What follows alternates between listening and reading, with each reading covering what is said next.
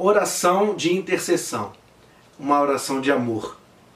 Tiago, na sua carta, no capítulo 5, versículo 16, disse: Confessai as culpas uns aos outros, orai uns pelos outros.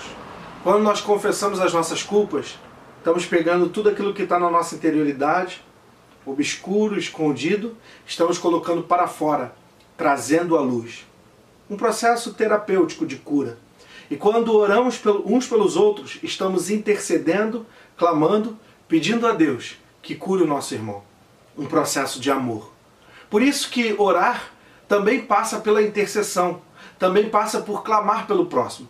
Quando eu oro pelo meu irmão, quando você ora por alguém, você está demonstrando que assim como você ama a si mesmo, você ama o outro. E esse é um, mandamento, um dos mandamentos de Jesus: amar o seu próximo como a si mesmo. Que sinal de amor ao próximo é maior do que orar por alguém, do que interceder por alguém, do que clamar a Deus por alguém? Que tal você orar por alguém da sua família? Que tal você orar pelo seu inimigo? Que tal você orar por alguém que te ofende? Ou você orar por alguém que te quer bem também? Ouça a culpa de alguém. Ouça o coração de alguém, como está em Tiago capítulo 5, e ore por essa pessoa. Isso será um processo de libertação terapêutico e também será um processo de cura para o espírito daquela pessoa. Interceder, orai. Que Deus abençoe.